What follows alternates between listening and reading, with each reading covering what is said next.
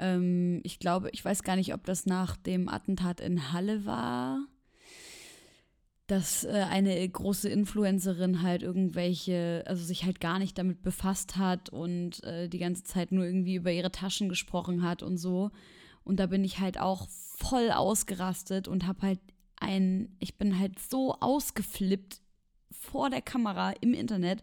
Das war aber auch so eine Zeit, wo es mir halt generell so schlecht ging. Natürlich auch im Hinblick darauf, was da eben passiert ist. Und ähm, also ich, äh, ich danke dir für das Kompliment, aber ich kann das leider nicht annehmen, weil es einfach, es stimmt einfach leider für mich aus meiner Perspektive nicht. Ich habe da einige Fehler gemacht in den letzten, sag mal, zwei Jahren, wo ich viel zu aggressiv auf Menschen zugegangen bin und denen auch nicht den Raum gegeben habe, ähm, in Ruhe etwas zu lernen, weil ich eben gesagt habe, ja, das musst du doch einfach wissen, so, was ist denn los? Warum kannst du Warum hast du es immer noch nicht verstanden? So? Ich habe in dieser Folge mit Helene Fares gesprochen. Das ist, glaube ich, mit einer der chaotischsten Folgen dieses Podcasts bisher geworden. Ähm, das lag jetzt nicht an der Helene, sondern daran, dass es am Anfang irgendwie Aufnahmeprobleme gab, dann gab es Timingprobleme. Ich habe mich zwischendrin drei, vier Mal ordentlich verhaspelt. Dennoch glaube ich, dass diese Podcast-Folge eine Podcast-Folge ist, aus der ihr sehr viel mitnehmen könnt und aus der vor allem ich sehr viel mitgenommen habe. Ich habe ja vor äh, kurzer Zeit angefangen, diesen Podcast auch so ein bisschen zu nutzen, um mehr aus den verschiedensten Bereichen zu erfahren, was ich bisher noch nicht weiß. Und die Helene ist ja schon seit einigen Jahren in ganz vielen verschiedenen Bereichen auch unterwegs. Jetzt äh, zum Beispiel in ihrer Instagram-Bio steht Moderatorin, Bildungsaktivistin, ähm, Journalistin Psychologin und ich glaube noch drei oder vier andere Begriffe, die ich jetzt gerade nicht äh, auf Lage habe. Ich glaube jedenfalls, dass ihr aus dieser Folge auch noch ganz viel mitnehmen könnt und wünsche euch ganz viel Spaß bei dieser Folge vom Jetzt und Immer Podcast mit Helene Fares.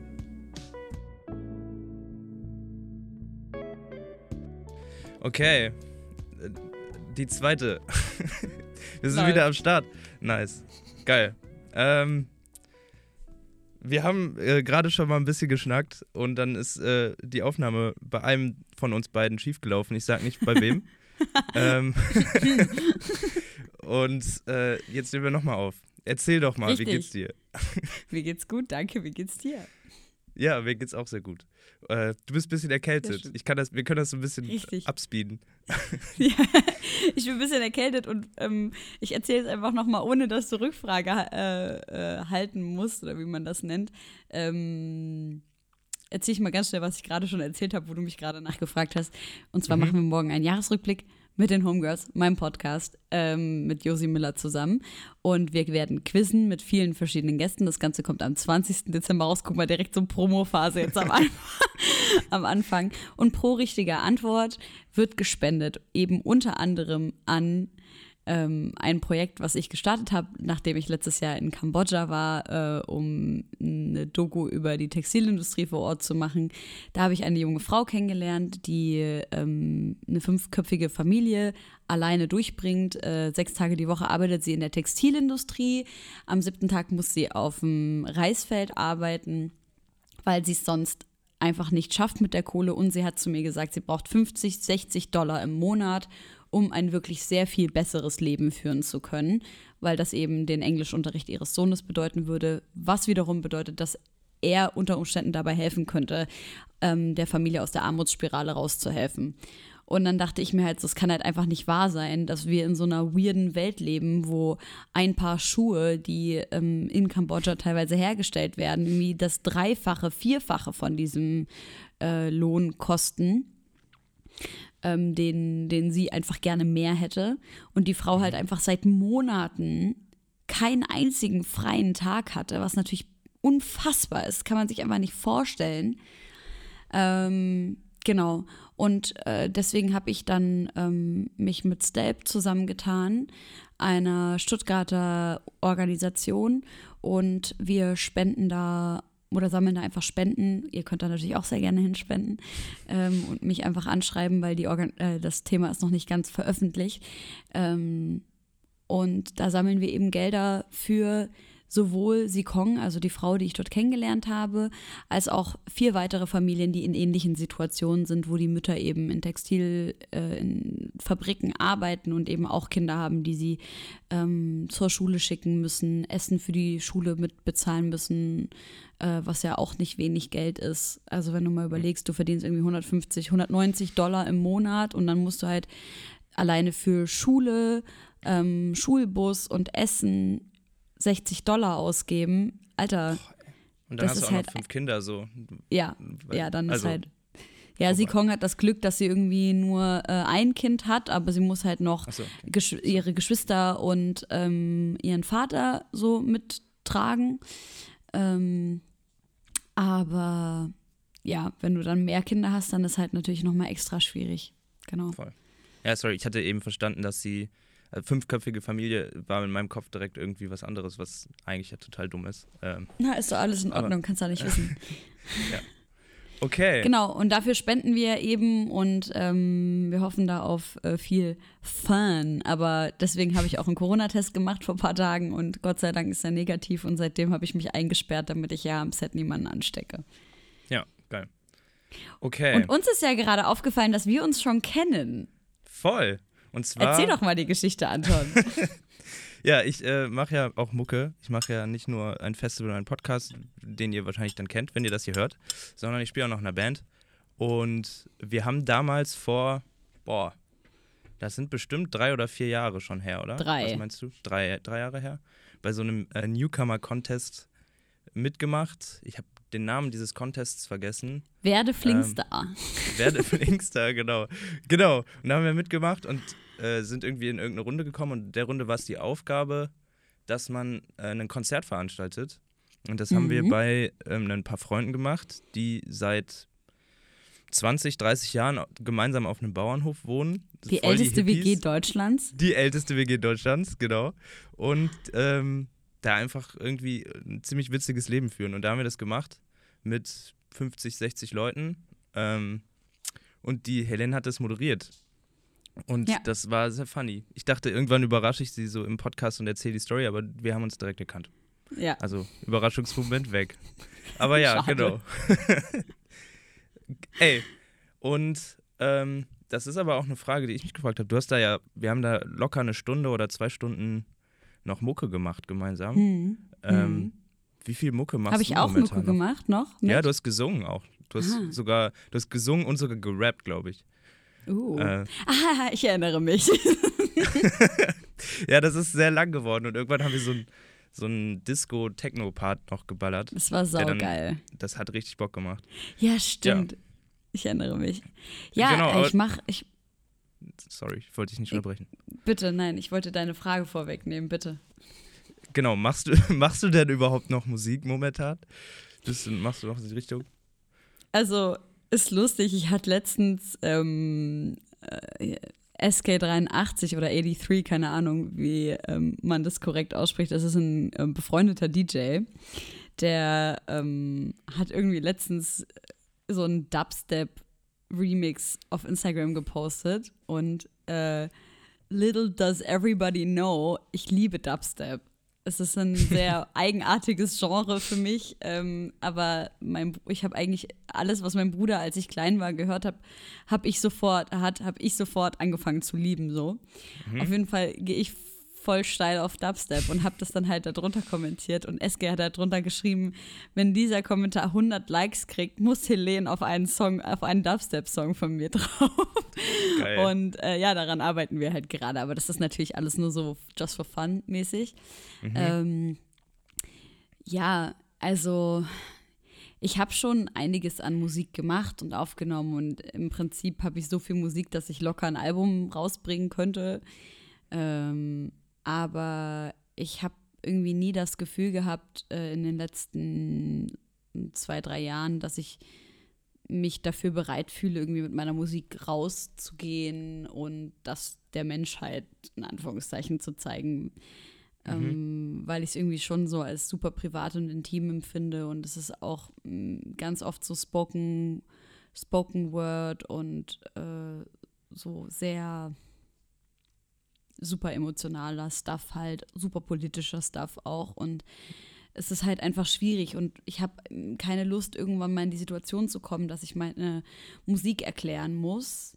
Okay. Ähm, und bin zurzeit ganz cool damit, einfach, dass meine Musik auch für mich einfach steht, dass ich die niemandem auch zeige, sondern dass das einfach was ist, was, was ich auch irgendwie verdauen kann. Weil es ist zum Beispiel auch so, dass ich auch immer wieder die Musik höre, alle drei, vier Monate und dann selber erstmal nochmal darüber nachdenken muss, wie habe ich das gemeint und wie habe ich das auch gefühlt zu dem Zeitpunkt und dann auch die Schwere mitbekommen und weiß auch gar nicht, ob ich das so mit anderen teilen möchte in der Art. Mhm. Aber ja, wer weiß, vielleicht, äh, wenn Gott will, eines Tages mal sehen. Krass. Wäre ich gespannt, ja. so mal irgendwas davon zu hören. Aber ich glaube, ich kann das ganz gut nachvollziehen, was du meinst mit, wenn das so privat ist, dann kann es ja auch erstmal privat bleiben. Also, ja, voll. Ja. Aber so du hast du denn, also so ein bisschen, wenn man so ein paar Jahre mal zurückguckt, du hast ja bis ne, mittlerweile hast du 5000 Jobbezeichnungen quasi. Irgendwie, äh, wenn man sich deine Instagram-Bio anguckt, äh, Moderatorin taucht drin auf, vor allem Bildungsaktivistin. Ähm, jetzt habe ich mir natürlich clevererweise nicht aufgeschrieben, was da noch alles drin steht. Es waren auf jeden Fall einige Begriffe. Aber ich habe mich gefragt, wie du da hingekommen bist, weil ursprünglich warst du ja hauptsächlich als Moderatorin unterwegs im Hip-Hop-Bereich. Ja. ja. Ähm, und äh, das ist natürlich jetzt eine sehr offene Frage. Wie, hat sich das, wie kam es dazu, dass du dich Bildungsaktivistin nennst? Aber wie ja. wird man Bildungsaktivistin? Keine Ahnung. Was ist so dein Weg dahin? Ja, im Prinzip war es einfach so, bevor ich irgendwas gemacht habe, habe ich mit meinem Bruder ähm, immer wieder dieses Gespräch geführt, was möchte man erreichen? So, mhm. ich erinnere mich daran, dass ich mein ganzes Leben lang so eine übelste Gerechtigkeitskämpferin war und dass ich das, dass ich damit mein ganzes Leben lang schon in der Schule, schon im Kindergarten richtig Stress hatte, weil ich immer irgendwie Gerechtigkeit herstellen wollte. Und das Ziel war, schon relativ jung, ähm, dass man in eine Position kommt, wo man möglichst viele Menschen mit dieser Arbeit erreichen kann. Und also das war das, was irgendwie die ganze Zeit so niedrigschwellig mitschwingen. Mhm. Schwang? Schwung. Schwung. Schwung. Offensichtlich die richtige Variante. ähm, und dass ich dann Moderatorin geworden bin, war natürlich irgendwie Zufall so. Ich habe äh, an so einem Rap-Contest teilgenommen und dann bin ich auf ein Festival gegangen und dann haben wir da auf dem Festival, ja, kam eins zum anderen und äh, ich habe ähm, die Möglichkeit bekommen, das Festival dann zu moderieren und dann kam hiphop.de auf mich zu und dann war ich da und da habe ich mir so peu à peu ähm, ja so eine Follower-Base aufbauen können. Und darauf basierend habe ich dann meine aktivistische Arbeit einfach gemacht, indem ich halt auf Instagram über Themen aufgeklärt habe. Dann habe ich ja noch Wirtschaftspsychologie studiert und dachte mir, okay, ich möchte natürlich auch über diese Themen sprechen, weil ich finde, Psychologie ist eines der wichtigsten Themen ja. in ähm, ja generell der Menschheit einfach, so wie, um zu verstehen, wie funktionieren wir als Menschen und wie können wir auch besser miteinander umgehen. Ne? Und ja, das ist im Prinzip so, dass ähm, was dafür gesorgt hat, dass ich diese, diese, diese Berufsbezeichnung auch gewählt habe, weil ähm, ich könnte natürlich sagen, ey, ich bin eigentlich Moderatorin und eigentlich Journalistin, aber ähm, ich mache das noch nebenbei. Es ist aber eher andersrum. Also die, die, die Bildungsarbeit ist mir das Wichtigste. Mhm. Ähm, der Kampf für Gerechtigkeit, ähm, für ähm, intersektionalen Feminismus. Das sind alles die Themen, die mir am wichtigsten sind und alles andere ist für mich ein Fahrzeug. Mhm. Ähm, was ich und? auch liebe und ich mag diese Jobs total. Ne? Ich liebe es total, Moderatorin zu sein und Journalistin zu sein. Aber ähm, die Aufklärungsarbeit ist aus meiner Sicht das Wichtigste, denn ich glaube von ganzem Herzen an Demokratie und, ähm, und glaube, dass Demokratie nur funktionieren kann, wenn alle Menschen in etwa die gleichen Zugänge zu Bild Bildung haben. Und davon sind wir noch sehr, sehr weit entfernt. Ja. Also ich glaube an Demokratie als Utopie, sage ich mal so. ja, und was, ich finde es immer wieder spannend, was du alles an äh, Statements und Ideen und Verbesserungsvorschlägen in deinen Instagram-Stories droppst und äh, den ganzen anderen Formaten. Aber was mir gerade, äh, was äh, mir in den Kopf kam, hast du das dann quasi ursprünglich im Kopf gehabt, die Idee von Bildungsaktivismus, auch wenn das vermutlich vorher gar keine richtige Berufsbezeichnung war und hattest diesen Plan schon im Kopf, als du dann gesagt hast, okay, ich werde mal äh, gucken, wie ich jetzt möglicherweise eine Follower-Base aufbaue? Oder war das eher zufällig, dass du dann äh, auf einem Festival moderiert hast und Hip-Hop.de kam? Nee, das. Schon mit dem Hintergrund. Achso, das, dass ich, äh, das war zufällig. Also es war zufällig, dass ich auf dem Festival moderiert habe. Mein eigentlicher Plan war halt mit der Musik erfolgreich zu werden und darauf mhm. basierend halt meine Followerschaft ähm, oder die Menschen, die ich anspreche, viel besser ähm, irgendwie mit abzuholen, was ähm, Bildung betrifft, sage ich mal. Ja.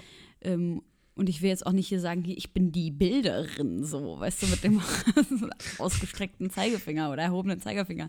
Ähm, so, ich reproduziere ja auch alles. Ich denke mir ja nichts aus, was so Bildung betrifft. Ähm, deswegen möchte ich mich da auch nicht so erheben. Aber ja, das war auf jeden Fall der Plan. Also es war immer mhm. der Plan, was Gutes zu tun und ähm, die Dinge, die ich eben mag, und das sind eben Musik und äh, das war auch immer irgendwie auf der Bühne stehen, ähm, dafür zu nutzen, um genug Menschen anzusprechen, die man dann auch mit den anderen Themen mitnehmen und abholen kann. Cool. Und jetzt bist du ja augenscheinlich zumindest an dem Punkt, an dem du das geschafft hast, oder? Würdest du sagen, ja. Ja, cool. Äh, was ja. ich mich immer frage, was ich mich dann auch oft frage, ist, wie sich das überhaupt äh, finanziert. Das ist vielleicht eine blöde Frage, aber ich meine. Nee, das ist eine super Frage. Das ist total gut, dass du das fragst. Ich liebe das. Das ist eine sehr gute Frage. Tut mir leid, cool. ich habe dich unterbrochen. Erzähl, äh, sprich erstmal weiter. nee, also ich glaube, du kannst da direkt einsteigen. Ich fra frage mich das nur, weil so gute Bildungsarbeit und gute Recherche ja auch ja. Zeit und Geld in Anspruch nehmen. Absolut. Also zum Beispiel ähm, für meinen Instagram-Account, wo ja meine Bildungsarbeit hauptsächlich stattfindet. Es mhm. ist so, dass ich dadurch, dass ich durch die Bildungsarbeit eine gewisse Followerschaft habe, ja auch als, ähm, also äh, auch Werbekooperationen eingehen kann. Ne? Natürlich kann mir vorgeworfen werden, äh, Helene, du sprichst hier ähm, vom, von antikapitalistischer Arbeit und so weiter und so fort. Und äh, ist absolut auch eine berechtigte Kritik. Ich äh, schreibe ja auch kritisch über Kapitalismus. Ähm, und über Habgier und all solche Dinge. Ähm, und dann mache ich aber Werbekooperationen, ja, um gewisse Dinge machen zu müssen, die ich kostenlos anbiete. Denn ich bin der festen Überzeugung, dass Bildung immer kostenlos sein muss. Mhm. Ähm, gehe ich eben diese Werbekooperation ein, natürlich nur mit Unternehmen, mit denen ich mich auch identifizieren kann. Äh, das habe ich auch schon anders gemacht. Ich habe auch schon mit Unternehmen wie Red Bull zum Beispiel zusammengearbeitet, wo ich auch damals schon gesagt habe, auch öffentlich schon gesagt habe, ich weiß, dass das sehr schwierig ist, aber mit zum Beispiel so einem Job kann ich mir teilweise zwei Monate Bildungs-, zwei, drei Monate vielleicht sogar Bildungsarbeit leisten und intensive Recherche, wo ich einfach nichts anderes machen muss, als ähm, Bildung zur Verfügung zu stellen. Und da mhm. versuche ich irgendwie so ein bisschen abzuwiegen. In der Position bin ich heute nicht mehr, dass ich das jetzt so machen muss. Ähm, ich würde lügen, wenn ich nicht wenn ich sagen würde, äh, es reizt mich nicht, wenn jetzt jemand kommt und sagt, du kriegst jetzt für drei Stunden Arbeit 80.000 Euro, weil du mit äh, irgendeinem schlimmen Unternehmen zusammenarbeitest, dann würde ich schon nochmal nachdenken, was kann ich mit diesem Geld machen und kann ich das auch vielleicht verkontextualisieren, auch vor den Menschen, ähm, denen ich Bildung zur Verfügung stelle. Mhm. Ähm, aber ja, also mit Werbung, ganz einfach. Ähm, versuche das aber cool. natürlich auch immer klar zu markieren, was Werbung ist und ähm, auch zu verkontextualisieren, warum ich gewisse Dinge mache, mit wem ich zusammenarbeite und so weiter und so fort. Okay. Und man darf auch nicht vergessen, ich bin ja auch Opfer von Kapitalismus und totales Werbeopfer und ich äh, liebe auch schöne Dinge. Also es ist, ähm, Liebe ist scheiße, ein Scheißwort für sowas, aber ich, ähm, ich mag das auch, so schöne Dinge zu haben, so, weil ich halt natürlich auch so sozialisiert wurde, darf man natürlich nicht vergessen. Nur weil man etwas kritisiert, heißt das nicht, dass man nicht auch ähm, Teil der, äh, des Konstruktes ist selbst. Mhm. Und ähm, du bist ja dann als Beispiel für äh, Bildungsaktivismus dieses ähm, dein Instagram-Format, äh, was macht die Psyche Ich hoffe, ich habe es richtig genannt. Ja, ich Ja. glaube, so heißt es. Ne? Ja, gut. Ähm, da steckten ja, ich glaube, ich habe das mal in einem Podcast aufgeschnappt, auch äh, nicht nur du hinter, sondern ein, Ja. zwei andere Leute. Wie, also wie viel, wie, wie groß sind seine, ist dein Team, wenn man das so sagen will? Ja, also wir, ja, wie groß ist mein Team? Also das Kernteam besteht ähm, aus drei Personen. Das ist ähm, einmal der Professor Dr. Stefan Buchhester, das ist mein ehemaliger Psychologieprofessor, ähm, mit dem ich mich dann nach dem Studium, beziehungsweise ja kurz vor Ende des Studiums, sehr gut angefreundet habe und wir eben seitdem auch zusammenarbeiten. Ähm, dann die Verhaltenstherapeutin bzw. angehende Verhaltenstherapeutin und Psychologin Madeleine Rachel Dehring. Äh, eine junge Frau, die tatsächlich nach Beginn des Formates auf mich zugekommen ist und gesagt hat, sie würde mich gerne unterstützen oder uns gerne unterstützen. Und ja, wir machen eben zu dritt äh, Recherchearbeiten, beziehungsweise äh, Madeleine macht ganz oft die Erstrecherchen, äh, Stefan macht die Zweitrecherche und ich füge alles zusammen und mache den Fact-Check und die Drittrecherche. Also wir haben statt ein äh, Vier-Augen-Prinzip ein Sechs-Augen-Prinzip, weil damit alles doppelt und dreifachen Boden hat, was in der Wissenschaft für mich einfach sehr, sehr wichtig ist. Und ich schreibe dann die Texte und dann ähm, nehme ich das auf. Also ich nehme alles selber bei mir zu Hause auf. Ähm, am Anfang habe ich auch alles noch selber geschnitten und ähm, und äh, jetzt mittlerweile macht das, äh, beziehungsweise jetzt die letzten Folgen hat das Jura Germaniuk gemacht, ein äh, befreundeter Fotograf und Cutter, ähm, mit dem ich auch schon sehr lange zusammenarbeite. Jetzt bin ich aber ehrlicherweise in so ein Sommerloch geraten in den letzten Monaten und mir ging es auch nicht so gut. Ich muss jetzt langsam mal wieder reinkommen, weil ich habe ja auch ein bisschen schlechtes Gewissen, dass ich so lange keine neue Folge mehr gemacht habe. Du hast gesagt, ähm, dir ging es auch nicht so gut und wir hatten auch Mhm. mal irgendwie vor ein paar Monaten Kontakt. Da meintest du, äh, dir, du wärst, du bist krank. Ist das was, worüber du so reden willst oder sagst du lieber nicht an der Stelle? Mm. Also das Ding ist, dass ich einfach mich so maßlos überarbeitet habe. Mhm. Ähm, und das hat gar nicht bedeutet, dass ich jeden Tag irgendwie von früh bis abends unterwegs war, sondern ich bin halt aufgewacht und habe mich halt direkt mit irgendwelchen schweren Themen befasst. Ähm, das hat ehrlicherweise alles begonnen, ähm, als ich letztes Jahr nach Syrien oder nachdem ich letztes Jahr nach Syrien geflogen bin, im, zur Osterzeit muss das gewesen sein, im letzten Jahr. Mhm. Ähm, da habe ich eben einige Sachen miterlebt. Meine ganze Familie lebt ja in Syrien. Einige Sachen miterlebt, ähm, die mich so nachhaltig ziemlich fertig gemacht haben. Und dann war ich Ende letzten Jahres ja dann noch in Kambodscha. Das waren alles so Sachen, die mich ganz schön so ja beschäftigt haben, ne? Und auch psychisch natürlich belastet haben. Und ich habe versucht, damit irgendwie zurechtzukommen und das zu verarbeiten und das natürlich auch zu thematisieren ähm, auch auf Instagram und in welchen Formen auch immer ich irgendwie öffentlich war, also auch im Podcast und so. Mhm. Aber das ist natürlich nicht alles.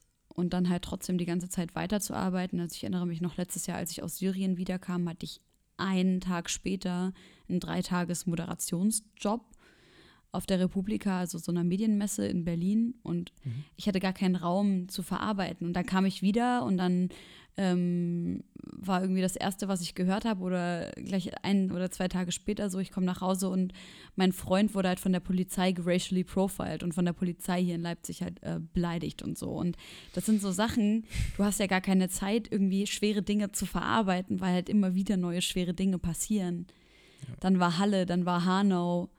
Und irgendwann mal war ich halt so fertig. Und dann passiert ja nicht nur Halle und Hanau und irgendwelche Attentate, ähm, sondern dann passieren ja auch so Dinge wie äh, Leute auf Instagram benehmen sich total daneben und man hat das Gefühl, man muss dann noch mehr Bildungsarbeit und Aufklärungsarbeit machen, um irgendwie auf die Missstände hinzuweisen. Du, du kommst einfach nicht dazu zu atmen. So, Mhm. buchstäblich. Und dann davon bin ich einfach krank geworden, ganz einfach. Ich hatte einen großen, riesengroßen Job im Juni.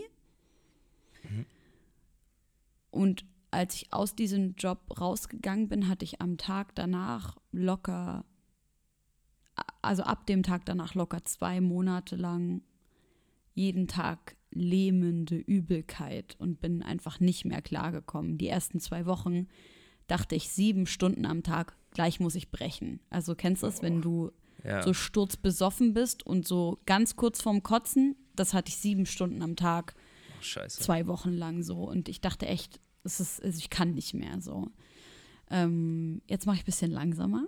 Ich habe dann auch lange Instagram gelöscht und ähm, versuche mich jetzt auch ein bisschen zu distanzieren, vor allem im Hinblick darauf, dass ich auch nochmal neu definiert habe für mich, wofür ich halt so kämpfe und dass ich halt nicht jeden riesengroßen Influencer auf seine Fehler oder ihre Fehler hinweisen muss, weil es auch nicht einfach immer mein Job ist und ich werde halt auch einfach nicht bezahlt dafür so.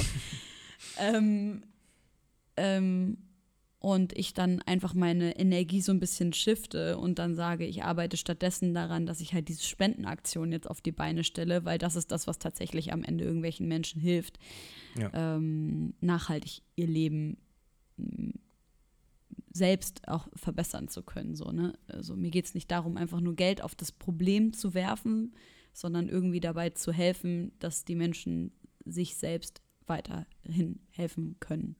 Ich hoffe, das klingt nicht so kolonialistisch, wie es gerade in meinem Kopf klang, aber Ich glaube, äh, ich man versteht, was du meinst auf jeden Fall. Also cool. Und ich finde es äh, ziemlich großartig. Und auch was du gerade meintest mit äh, Influencer auf äh, ihr Fehlverhalten hinweisen, das ist immer was, ähm, was ich oder wa was, was man ja auf zwei oder tausend verschiedene Arten machen kann. Und ich finde, dass du das irgendwie auf eine Art und Weise machst, die das für Leute, die für außenstehende Leute verständlich, aber nicht so ähm, nicht so, ich weiß gar nicht, was der, das richtige negative Begriff, der richtige negative Begriff dafür ist. Also du schaffst es auf jeden Fall, das verständlich zu machen und irgendwie auf eine Art und Weise, wo man dann nicht total angepisst ist danach, sondern irgendwie sich wirklich ernsthaft Gedanken drüber macht, auch wenn du wahrscheinlich oft total angepisst von sowas bist.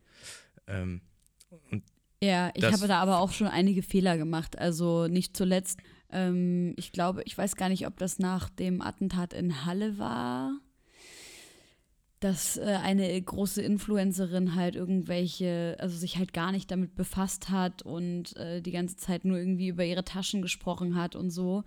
Und da bin ich halt auch voll ausgerastet und habe halt ein, ich bin halt so ausgeflippt vor der Kamera im Internet. Das war aber auch so eine Zeit, wo es mir halt generell so schlecht ging. Natürlich auch im Hinblick darauf, was da eben passiert ist. Und ähm, also ich, äh, ich danke dir für das Kompliment, aber ich kann das leider nicht annehmen, weil es einfach, es stimmt einfach leider für mich aus meiner Perspektive nicht. Ich habe da einige Fehler gemacht in den letzten, sag mal, zwei Jahren, wo ich viel zu aggressiv auf Menschen zugegangen bin und denen auch nicht den Raum gegeben habe, ähm, in Ruhe etwas zu lernen, weil ich eben sa- gesagt habe, ja, das musst du doch einfach wissen, so, was ist denn los? Warum kannst du, warum hast du es immer noch nicht verstanden, so? Und für mich so 2020 ist so das Jahr von, wir müssen lernen, nachgiebig miteinander zu sein, uns einander zu vergeben. Ähm, es gibt natürlich Dinge, wo die Grenze so hart überschritten ist, wo ich sage, so, ne, dich kann man nur canceln, so, es ist so, wenn du das noch nicht verstanden hast, wenn du in 2020 noch nicht verstanden hast, dass du nicht 30 Mal hintereinander als nicht schwarze Person das N-Wort sagen kannst, dann bist du halt auch so, okay, da muss ich halt jetzt auch nicht nochmal mit dir sprechen, so. Aber wenn es halt so Nuancen sind, dann ähm, so Raum geben für Vergebung, Raum geben für Bildung und Raum geben für ähm, auch Entschuldigungen. Das ist so mein großes Learning in diesem Jahr. okay. Nee, krass. Ey, voll. Ich habe mir auch, ich habe ja noch nicht alles gesehen von dir bisher, was du so gemacht hast. Ja. Von daher. Ähm, Gut so. Aber wenn du jetzt so sagst, okay, du versuchst, das ist, ist ja so im Prinzip so ein bisschen auch differenzieren und Raum lassen. Wie schaffst du das denn in so Sachen und Formaten wie zum Beispiel, was macht die Psyche, was ja wirklich eigentlich auch Journalismus ist, der im Idealfall möglichst objektiv ist. Ähm, wie schaffst du es denn dann, sowas wie deine Meinung oder deine Gefühlslage oder alles, was damit zusammenhängt, da außen vor zu lassen? Oder was ist so dein Ansatz? Wie versuchst du das zumindest? Möglichst Also in meinem, in meinem normalen Journalismus halte ich meine Meinung nicht außen vor. Ich Hm. bin absolut der Meinung, dass ähm, Journalismus, je nachdem, wo er stattfindet, ähm, nicht zwingend, also ne, mal ganz abgesehen davon, Journalismus kann nicht objektiv sein, es ist nie objektiv, es ist immer menschengemacht. Mhm. Ähm, aber ich bin ein ganz klarer Fan davon, ähm, Dinge zu kommentieren mit journalistischem Inhalt, also subjektive, subjektive ähm, Meinungen mit Inhalten, die aus objektiven, in Anführungszeichen, Faktenlagen entstanden sind, wiederzugeben. Also ich mache ja keine Berichterstattung, keine Nachrichten und sowas. Ne? Ja. Ähm, was die Wissenschaft betrifft, sehe ich das ganz, ganz anders. Ähm, Wissenschaft ist für mich die empirische Faktenlage. Da hat meine Meinung gar nichts zu suchen. Nichts. Mhm. Und das finde ich total erfrischend, weil da muss ich mich halt einfach nicht so emotional involvieren.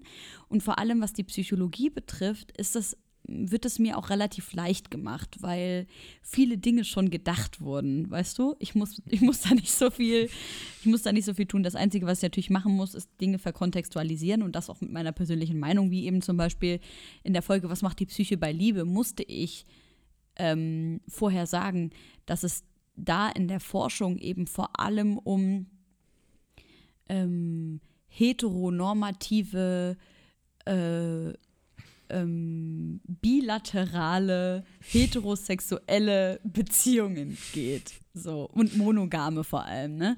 Und, ähm, und das hat natürlich was mit unserem momentanen Zeitgeist zu tun und dass ich da eben das irgendwie so ein bisschen in einen Rahmen packen muss. Mhm. Aber weiter als das darf meine individuelle Meinung beim Wissenschaftsjournalismus nicht gehen. Okay. Ja. Äh, krass. Ich habe auch so ein bisschen noch den Blick auf die Uhr, weil wir nicht so ewig Zeit haben. ja, Ist komm, so ein mach bisschen mal. Ist schon in Ordnung. Alles gut. Ist- okay. Ähm, ich habe eine Frage aufgeschrieben, die ist sehr lang gewesen. Ähm, Mhm. Die war für mich persönlich aber sehr wichtig, weil ich mich immer wieder in dieser, in dieser Rolle erwische, dass ich denke, okay, ey, ich bin doch voll der aufgeklärte Typ. Ähm, ich habe doch voll Ahnung von allem, was gerade wichtig ist und relevant ist, aber mach vermutlich trotzdem eine Million Dinge am Tag irgendwie äh, vermeintlich falsch. Ähm, und meine Frage ist halt an dich, wenn du gehst ja tatsächlich sehr viel auf Menschen zu und redest über Themen wie Political Correctness, was, was, wie kann man sich am besten, am fairsten verhalten. Ähm, und die Frage, jetzt habe ich wieder lange um den heißen Brei herumgeredet, aber ist es für dich schwerer, mit Leuten zu reden, die von sich selber behaupten, so wie ich jetzt beispielsweise, ein aufgeklärter, offener Typ zu sein oder eine aufgeklärte, ähm, offene Person grundsätzlich, ähm, die aber unbewusst total viele Sachen falsch machen? Oder ist es schwieriger, mit Leuten zu reden, die ähm, offensichtlich total viele Dinge in Bezug auf Political Correctness beispielsweise falsch machen? Das liegt aber in erster Linie daran, dass sie sich mit diesen Themen einfach noch nie auseinandergesetzt haben und auch gar nicht von sich selber behaupten, ich bin ähm, aufgeklärt oder offen und mache keine Sachen falsch. Ich äh, würde gerne zum ersten Teil von dem, was du gerade gesagt hast, was sagen. Auch ich mache tausend Sachen am Tag noch falsch und merke immer wieder, hier hast du auf deine Sprache nicht geachtet. Und ich muss auch sagen, in einem sehr geschützten Raum mit äh, Menschen, von denen ich weiß, dass sie wissen, wer ich bin, benutze ich teilweise auch politisch inkorrekte Sprache. Jetzt nicht die ultra gewaltvollsten Worte so, das ist schon wirklich so gestrichen. Aber ähm, da fallen auch hin und wieder mal äh, ne, Sätze und Worte, wo ich weiß, boah, Alter, das kann man auf jeden Fall irgendwie, ne? So, zu dem zweiten. Ich finde, es gibt in beiden Gruppen Leute, mit denen man sprechen kann und Leute, mit denen man nicht sprechen kann, nicht sprechen kann. Ähm, ich bin mir ziemlich sicher, ne? Du sagst jetzt von dir, du bist ein aufgeklärter Typ so oder relativ aufgeklärter Typ. Ähm, das ist jetzt auch was, was ich von mir zum Beispiel behaupten würde, ne? Äh, ich gehe jetzt aber mal davon aus, dass du genauso wie ich, wenn wir jetzt auf Fehler hingewiesen werden, dass wir dann zuhören und dann sagen, oh scheiße, das wusste ich noch nicht und tut mir leid. Ne? Das gehört ja auch irgendwie zu so einem Grad von Aufgeklärtheit dazu. Und bei der anderen Gruppe, ich liebe das auch mit Leuten zu quatschen. Jetzt zum Beispiel hatte ich ein, ein Gespräch mit einem äh, Kollegen, Kamerakollegen von mir und ähm, hab dem gesagt, ey Diggi, mh, das, was du da gerade gesagt hast, das ist echt ganz schön schwierig so. Hat er angefangen mit mir zu diskutieren, hat so eine Minute diskutiert, dann habe ich was zurückgesagt so mhm. und dann hat er gesagt, weißt du was, ganz ehrlich, ich kann da einfach nicht mitreden. Ich weiß es einfach nicht. Es tut mir leid. Mhm. So, und da bin ich halt auch so, geil. also eine, es gibt nur eine Sache, die ich überhaupt nicht leiden kann, und das ist, wenn Leute Unwissen verargumentieren. Ja. Ich liebe Menschen, die sagen können, weißt du was, keine Ahnung, wovon du sprichst. Das braucht natürlich auch ein gewisses Selbstbewusstsein. Ich habe das auch dauernd, ne, dass ich in irgendwelchen Gruppen sitze, wo Worte benutzt werden, die ich überhaupt nicht kenne. Und ich bin mittlerweile in so einer Situation angelangt, wo ich mich damit gut fühle, einfach zu sagen, ey, kannst du mir erklären, was dieses Wort bedeutet? Ich kenne das nicht. Mhm. Ähm, weil ich glaube aber auch in einem Rahmen bin und Raum bin mit Menschen, die dann nicht eklig mit mir umgehen und so, hä, hast du dieses Wort noch nie gehört? Oh mein Gott, bist du dumm. Also, das passiert natürlich nicht mehr. So. Ähm, aber ja, ich möchte jeden Menschen ermutigen, auch alle Menschen in meinem Umfeld immer wieder ermutigen, wenn man irgendwie was nicht weiß, halt einfach kurz zu sagen, ich liebe das. Ich finde das so schön, wenn Menschen sich wohl genug fühlen, um äh, sowas einfach mal zu sagen, ja. Wie ist es denn bei dir? Ähm, was meinst du, wie ich mit ja, Leuten rede? Mit welchen rede, Menschen oder? redest du lieber? Und bist du, bist du in der Lage zu sagen, ich weiß es nicht und ich kann dazu mir jetzt keine Meinung bilden? Ähm, ja, aber, also ich erwische mich trotzdem immer mal wieder, dass ich dann total in einer hitzigen Diskussion oder sowas dann einfach denke, ach, was, was soll, will die mir jetzt erzählen? Ich hab, äh, bin doch voll aufgeklärt. Und dann mache ich erstmal so fünf Minuten lang zu und merke, wie krass es die andere Person abfuckt. Dann habe ich kurzfristig mein Ziel erreicht, weil es die andere Person abfuckt. Und dann denke ich mir aber so, war vielleicht doch gar nicht so cool und ich finde diese Person ja doch ganz nice, hätte auch Bock, nochmal ein Bier mit der zu trinken. Vielleicht gehe ich doch mal drauf ein, was sie gerade gesagt hat. Und, und meistens entschuldigst du dich dann? Ja, ich glaube schon. Also ich cool. subjektiv betrachtet, ich glaube schon, dass ich mich immer entschuldige. Ich weiß aber nicht, ob das immer ob das wirklich stimmt. Aber ich, genau, ich erwische mich immer wieder selber und denke mir dann so, fuck, war doch nicht so cool, ich gehe nochmal auf die Person zu. Ich hatte halt auch und. mittlerweile in den letzten, in den letzten Monaten habe ich das öfter erlebt, dass Menschen auf mich zugegangen sind, ich aber auch auf andere Menschen und man mal so eine Nachricht geschrieben hat, wie, ey, ich habe jetzt nochmal nachgedacht über dieses Gespräch, was wir vor einem Jahr hatten, möchte dich einfach fragen, war das okay für dich? Hast mhm. du da irgendwie noch so, irgendwie noch einen Groll in dir oder hast du das Gefühl, dass das irgendwie dich nachhaltig beeinflusst hat? Weil ich habe das Gefühl, dass das Freundschaften richtig gut tut, wenn man auch alte Sachen nochmal anspricht und fragt, habe ich dich verletzt? Weil mhm. viele Leute sprechen, also sind nicht so mutig genug, um einfach zu sagen, ey, du hast mich wirklich verletzt mit dem, was du gerade gesagt hast. Wenn man ja auch einfach irgendwie im Frieden sein will und wir auch ganz oft so dieses Konflikte führen nicht gelernt haben. Ja, voll. Genau. Und ähm, deswegen äh, finde ich dieses Gespräch gerade total spannend. Ähm, und ich habe mir so ein bisschen auch vorgenommen, ich habe, also wir haben den Podcast ja aus Sicht eines Festivals gestartet, das nicht stattfinden kann, vor ungefähr, also vor ein paar Monaten auf jeden Fall. Und ich habe das erstmal einfach nur gemacht, weil ich total Bock hatte. Und mittlerweile, seit den letzten zwei, drei Folgen, denke ich mir, okay, ähm, ich bin ja auch irgendwie noch gar nicht so alt. Also ich bin jetzt 21. Ähm, Ein Baby. Und habe ja, und habe einfach noch nicht so viel Ahnung. Vielleicht nutze ich den Podcast auch einfach, um mit Leuten zu sprechen, äh, die mir zu gewissen Themen noch ein bisschen was erzählen können. Und deswegen fand ich das bis hierhin schon mal sehr cool, was du gerade zu diesem Thema diskutieren gesagt hast, weil das ist auf jeden Fall was, wo ich noch krass drauf achten muss, wie ich mich in einer Diskussion vielleicht ein bisschen weniger äh, stur verhalten kann. Weil ich glaube, das ja. passiert mir auch sehr oft. Ey, ich glaube generell, ne, vor allem was so Political Correctness betrifft, auch als weißer Mann, ähm, oder aber generell alle, kann man immer empfehlen, äh, Alice Hasters und Tupoka Ogettes äh, jeweiliges Buch zu lesen. Mhm. Äh, Exit Racism von ähm, Tupoka Ogette und von Alice Hasters, was weiße Menschen äh, nicht über Rassismus hören wollen, aber wissen müssen, glaube ich. Ich, ich ver mhm. mich immer mit dem Titel. Ähm, aber da kann man auf jeden Fall einiges lernen und gucken, was man sich daraus mitnehmen kann, glaube ich, aus diesen Büchern.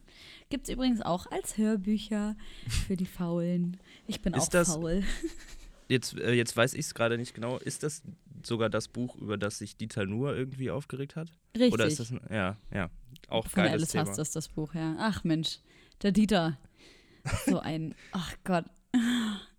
Lass Ey, guck mal- let's not go there. Das sind zum Beispiel so Sachen, weißt du, vor einem Jahr hätte ich wahrscheinlich ein zehnminütiges Rant-Video dazu aufgenommen und mich auf Instagram darüber aufgeregt. Und wahrscheinlich hätte mir das auch ein, 2000 Follower gebracht. Aber ich mache das einfach nicht mehr, weil, yo, I'm done. Okay, das macht einfach, das macht einen einfach fertig, ne? Ja, voll. Meine Fresse. Ähm, guck mal, äh, ich weiß nicht, du hattest vorhin gesagt, du kannst so bis zwölf, jetzt ist fünf nach zwölf und wir haben noch drei Songs, die auf eine Playlist kommen sollen. Ja. Willst du die ich vielleicht kurz 20 droppen? Minuten. Du kannst noch 20 Minuten. Okay, krass. Ja, Mensch, schenke ich dir jetzt. Geil. Spaß. nice. Ey, dann, ähm, Ja, ich habe äh, einen richtig tollen Song mitgebracht. Oh, jetzt ruft mich jemand an. Warte mal ganz kurz. Ja. Sorry. kein Scheiß. Ähm, jetzt weiß ich gar nicht mehr, wofür, worüber wir vorher geredet haben.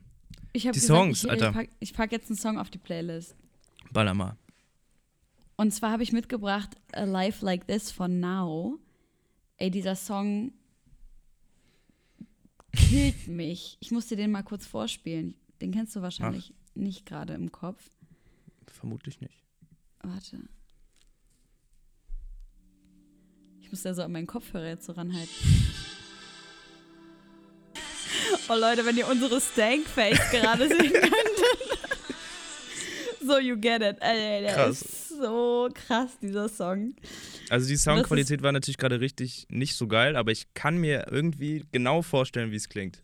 Ja, ey, du musst dir den unbedingt nachher auf so geilen Lautsprechern anhören. Boah, der ballert so hart. Der ist, Geil. der geht mir so richtig. Ich habe das Gefühl, der berührt so meinen Knochenmark. Einfach. Killer. Geil. Muss ich denn jetzt alle drei Songs hintereinander ballern oder wie, wie, wie wünschst du es dir? Ähm, ja, hau mal einfach so raus. Einfach, keine Ahnung. Ja, wir, wir, ich kann einfach alle hintereinander. Ähm, ein weiterer Song, der mich äh, total beeinflusst hat in den letzten Jahren, ist Ultralight Beam von Kanye West. Kanye West sowieso einer meiner all-time favorite Rapper, obwohl er sich in den letzten Jahren ganz schön uncool verhalten hat, aber ich versuche das so ein bisschen. So, das ist so mein Guilty Pleasure. ähm, ja, ich bin mit äh, Gospelmusik aufgewachsen. Ähm, und da ähm, liebe ich halt so gospel-eske Musik. Ähm, krasser Song. Und ähm, ein Song, den ich äh, seit einer Woche wieder richtig, richtig oft höre, ist Signed Sealed Delivered von Stevie Wonder. Ja, so Lie- kranker lieb ich Song. sehr. Ja, ey, das ist einfach. Hey, kennst du das Gerücht, dass Stevie Wonder gar nicht wirklich blind ist? Was? Oh mein Gott, du musst das unbedingt mal äh, googeln oder bei Äh. YouTube eingeben. Es ist kein Scheiß, ne? Es gibt so viele Videos von Leuten, die sagen, Stevie Wonder ist nicht blind. Zum Beispiel war das, oh Gott, wer war denn das? Ähm, Oh, ich sehe direkt ach, scheiße, so wie heißt noch- 100.000 100.000 Einträge und Ja. äh, Aber es sind halt so, es sind halt so, ähm, genau, Kevin Hart, kennst du doch bestimmt, den Comedian, Mhm. ne? Ja. Er erzählt halt so bei so einer Talkshow, dass Stevie Wonder halt so hinter der Bühne straight auf ihn zukommt und zu ihm halt so sagt, Yo, Kevin, can you, can you take me to the piano? Okay. Oder, oder Elton John, wie er halt erzählt, dass Stevie Wonder auf seiner Geburtstagsparty mit einem Snowmobil durch die Gegend gefahren ist. Alter, das, Oder äh, ich glaube, war das Chris The Rock Johnson? Da geht so der Fahrstuhl auf von so einer Weihnachtsfeier und Stevie guckt ihn halt an und sagt halt zu ihm, Yo, Chris. So. Also, es ist so ein bisschen, man weiß nicht, ist es Comedy? Machen die sich alle einen Gag draus? Wahrscheinlich mit Stevie zusammen so, weil alles andere wäre schon hart scheiße. ich glaube Oder schon. es ist. I don't know. Also es wäre schon echt, aber es ist richtig funny auf jeden Fall. Stevie, äh, Stevie Wonder hat wohl auch, ähm, ich sehe gerade so einen Artikel, das ist natürlich jetzt super schlecht recherchiert, aber dass er das Geheimnis um seine Blindheit lüften möchte und danach hat man nichts mehr davon gehört. also ich Oh. glaube, das ist so ein bisschen, Ey, krassester Promo-Move einfach. ja, Killer. Ja, aber, Aber, es Stevie gibt, es ist halt auch so, ähm, es gab mal so eine Stevie Wonder äh, Tribute Party. Und wenn mich nicht alles täuscht, irgendwie drei Künstlerinnen standen dann zusammen auf der Bühne und haben dann für ihn gesungen. Und ich glaube, es war J Janelle, Jael Monet, ich habe gerade ihren Namen, kriege ich nicht mehr ganz zusammen. Und sie wirft ihm halt so einen Luftkuss zu. Und sie wurde halt total dafür getrashed, so im Internet. Und jetzt denke ich mir halt so, maybe she knows. Und er hat den so heimlich noch gefangen irgendwie. ja, genau. Tasche gesteckt. Aber wusstest, also hast du es mitgekriegt oder kennst du die Story, dass der ähm, auf dem Album, auf dem Superstition auch ist, ich habe leider vergessen, ob das das gleiche ist, einfach alle Instrumente selber eingezockt hat? Junge, ehrlich? Ja, aber ich weiß da Alter. genauso wenig, ob das stimmt, ähm, wie du, ob der wirklich Ja, ich ist. liebe unsere, unser Halbwissen. Das ist gerade richtig geil, einfach. Zwei Musikjournalisten unter sich. Ja, aber einfach kranker Typ. Hat ja, auch heftig. geprägt, was ich so an Mucke höre. Das ist Ja, ja. unnormal. Er ist krass. Ja, auf jeden Fall. Ey, ähm, ich bin heute, um nochmal auf dieses, jetzt haben wir die Songs gemacht, weil ich dachte, wir haben nicht mehr so viel Zeit, aber jetzt haben wir doch noch ein bisschen Zeit. Ich bin gerade ähm, über die Ampel gegangen und dann hatte ich so auf Augenhöhe einen White Lives Matter Sticker. Oh, Ähm, Junge. Ja, und äh, ich weiß einfach in so einer Situation immer nicht, ey Digi, was reiße ich den jetzt ab, knibbel ich den Ja. ab, aber da, ja, Aber hätte ich machen müssen. Genau, aufpassen und dann war auch noch grün und dann habe ich es nicht gemacht. Und im Nachhinein so gedacht, Alter, das wäre, hätte ich einfach mal diesen scheiß Sticker da abgerissen, weil jetzt denke ich noch über diesen ekelhaften, dummen Sticker nach, weißt du? Kannst ja hinterher wieder hingehen. Ja, ich gehe jetzt gleich eh wieder zu dieser gleichen Bahnhaltestelle. Sehr gut. Von daher. Aber ja, ey, Oder einen anderen Sticker halt drüber kleben. Aber muss aufpassen, für die, die es nicht wissen, ganz oft werden so rassistische Sticker, ähm, werden so ähm, Rasierklingen drunter geklebt, damit man sich halt verletzt, wenn man das abreißt. was? Okay, das Jo. ist krank. Das wusste ich nicht. Was? Ach so, ich dachte, deswegen hast du auch gesagt, dass man aufpassen muss. Nee, nee, ich habe gar nicht gesagt, dass man aufpassen muss. Aber Ach so, ich hab, weil ich habe gesagt, äh, aufpassen und du so, ja, ja, ja, aufpassen. Deswegen dachte ich, dass du das auch meinst. Ich habe, glaube ich, einfach nur blind bestätigt, was du gesagt hast. Sehr gut. Das sind mir die Äh. liebsten Leute. Aber ähm, kennst du diese Frau, die, ähm, die aus Hakenkreuz-Graffitis Kunst macht und so da drüber Ja. sprayt, die so Mitte Voll 80 nice. ist? oh, Und das weiß ich nicht. Ich habe das nur gesehen, dass es diese Künstlerin gibt, aber dass sie über 80 ist, weiß ich nicht. Und die muss jetzt vor Gericht, weil sie ja dann quasi äh, Vandalismus betreibt. Boah, Junge. Ja, ist auch heftig. Ich weiß gar nicht, wie ich jetzt auf das Thema gekommen bin. Ich glaube, weil ich nicht wusste, wie ich damit umgehen soll und dachte, vielleicht hast du eine Lösung. Aber drüber kleben Naja, nett. halt, oder einfach immer andere Sticker dabei haben, ne? Ja. Vermutlich die, die beste Lösung. Oder ein Edding. Einfach immer so ein Edding ist immer ganz geil. Ja, auf jeden Fall. Ähm, ist es Vandalismus, wenn man einen Sticker abreißt? Das weiß ich nicht. Ich glaube, also das wäre ja extrem lächerlich, oder? Also Glaub ich Sticker auch. abreißen. Das, nee, das glaube ich nicht. Ja, ich glaube nicht. Das, ich glaube nicht, dass es Vandalismus ist. Ey, guck mal, der Podcast war so ein bisschen chaotisch, weil ich die ganze Zeit nicht so genau wusste, wie viel Zeit wir noch haben. Und deswegen habe ich jetzt so in meinem Fragen Fragebogen so jede dritte Frage gestellt, aber die ergeben jetzt keinen Sinn mehr, wenn ich die dazwischen schmeiße. Weißt du, was ich meine? Deswegen würde ich einfach schmeiß du doch sagen, dazwischen, ist doch egal. Mach doch einfach.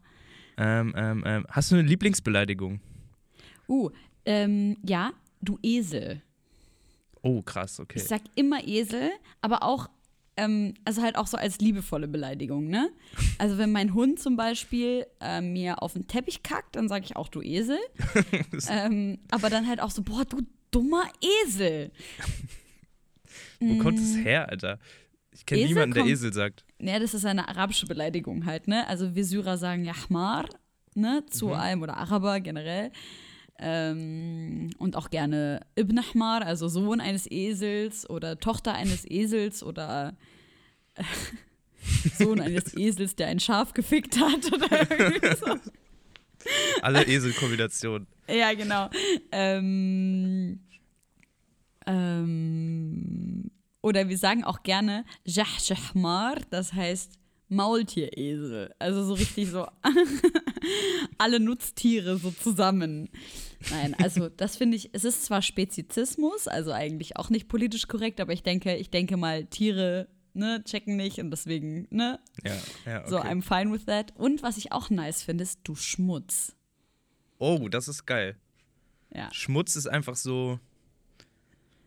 Das ist einfach endgültig, da kannst du auch nachher Ja. nichts sagen. So Schmutz kann man auch so richtig schön aussprechen. Schmutz, du dummer Schmutz. Wobei dumm, ich, also dumm ist auch nicht so eine geile Beleidigung, ähm, weil es könnte man so als Klassizismus und so, ne, Dings. Mhm. Ja, weiß ich nicht. Aber ähm, Schmutz benutze ich, äh, äh, äh, Hund und Esel. So ein, so ein Hund. Hund, Aber das, Esel. das, das, das Hund ist nicht so ein Hund, sondern eher so ein Hund. Ich glaub, ja, ich weiß, was du meinst. Ich kann das gar nicht so aussprechen, leider. Ein Hund mit, mit O. Was ist deine Lieblingsbeleidigung? Ähm, weiß ich nicht. Ich benutze sehr viele Beleidigungen ähm, und keine mehr als die andere, glaube ich. Okay. Ich- Aber Dulli sage ich oft. Honk. Dulli? Honk. Honk ist auch gut. Ich weiß, ich weiß nicht, wo diese Begriffe herkommen. Darum. Dulli und Honk. Ja, muss man mal, muss man mal googeln, ob das politisch korrekt ist. Das sind halt keine, also das sind jetzt keine Beleidigungen, wo du jemanden wirklich mit verletzt. Darum sind sie noch nicht, also man, ich fühle mich nicht angegriffen, wenn jemand mich Dulli nennt. Ja, Und das ist eigentlich deswegen noch keine gute Beleidigung. ja. Schmutz. Übrigens, Schmutz mein. Schleudergang geht gerade los im Hintergrund. Nicht, dass ihr euch dann wundert, was hier bei mir so. Ich höre Das ist nicht. mein Privatflugzeug. das ist dann der Heli, der kurz irgendwie. Ja, ja, genau. Ja. Ähm, okay. Nice. Schmutz ist ein geiles Wort. Nice. Nice. Geil. Yo, yo. Äh, sick. Scoot. So, äh, ich ich feiere das, wenn so Leute, die eigentlich niemals das Wort, diese School Shish-Sache benutzen. Zum Beispiel habe ich mal äh, in, einem, in einem Café gearbeitet und der Typ, der, dem dieses Café gehörte, der da auch die ganze Zeit hinterm Tresen steht, heißt äh, Tino und der ist Mitte 50 oder Anfang 50 und der hat, der ist der eloquenteste Mensch, den ich kenne, also der hat die perfekte Aussprache, perfekte Grammatik und dann hat er irgendwann mal bei seinen Kindern aufgeschnappt, dass man Skur und Shish sagen kann. Und der Wer trägt sagt immer so, Skur? Das Skur sagt heißt keiner aus Skr, ja, aber so, so Skur, Skur, weißt du? Aber also Skur, auch- Skur. Skur, Skur. Auf jeden Fall hat er angefangen, das zu benutzen. Und er hat immer so eine Weste an und so ein weißes Hemd. Weißt du, Geil. so, das ist die geilste Kombi. Und was hat er neulich noch gesagt? Killer. Weird Flags hat er auch gesagt. ich ich habe da irgendwie voll das Fable für, wenn so Leute, die das eigentlich nicht benutzen sollten, solche Worte benutzen. Liebe ich Oder auch Ausdrücke. sehr, ja. Ja. Ähm, ich fand es einen sehr coolen Podcast mit dir. Vielen Dank für deine Zeit. Und auch wenn es jetzt im Nachhinein ein bisschen chaotisch meinerseits war, hat es mir irgendwie ein bisschen was beigebracht und ich fand es echt spannend und hoffe, dass wir das vielleicht irgendwann nochmal machen. Vielen Dank. Ich hoffe, dass wir uns ja mal äh, sehen, um mal wieder zusammen Mucke zu machen. Du bist ja ein begnadeter Pianist. Na, ey. Ich, das kann ich zum Beispiel nicht. Keine Ahnung, wie ich mit Komplimenten umgehen soll. Guck mal, wie er, er wird gerade genauso orange wie seine Mütze einfach. Ja, ich kann sowas wirklich gar nicht. Keine Ahnung. Wie gehst du mit Komplimenten um? Letzter. Ich, ich sage Danke. Okay. Und wenn ich, wenn mir eine arabische Frau ein Kompliment gibt, dann ähm, geht's immer so, also es ist so geil einfach. Also jetzt angenommen, eine arabische Frau macht einer anderen arabischen Frau das Kompliment, du bist heute wunderschön, dann sagt die, das Kompliment bekommen hat zu der ersten, äh, ich bin nur deine Spiegelung. also Okay. Also es muss, also je nachdem, welches, welche Drama-Ebene man angeht, aber im Prinzip sage ich Danke, außer natürlich, ich empfinde, dass das Kompliment nicht gerechtfertigt ist, dann sage ich, das finde ich nicht. Aber danke. Okay, okay, gut. Ja, ergibt Sinn. Geil, dann würde ich sagen, ähm, ist genug für heute. Ich, nehm, ich werde diese Podcast-Aufnahme jetzt gleich abbrechen. Ich wünsche euch noch einen schönen Tag. Ich glaube, die Helen bestimmt auch. Dankeschön, ja, wünsche ich euch allen. Bis dann. Bis dann.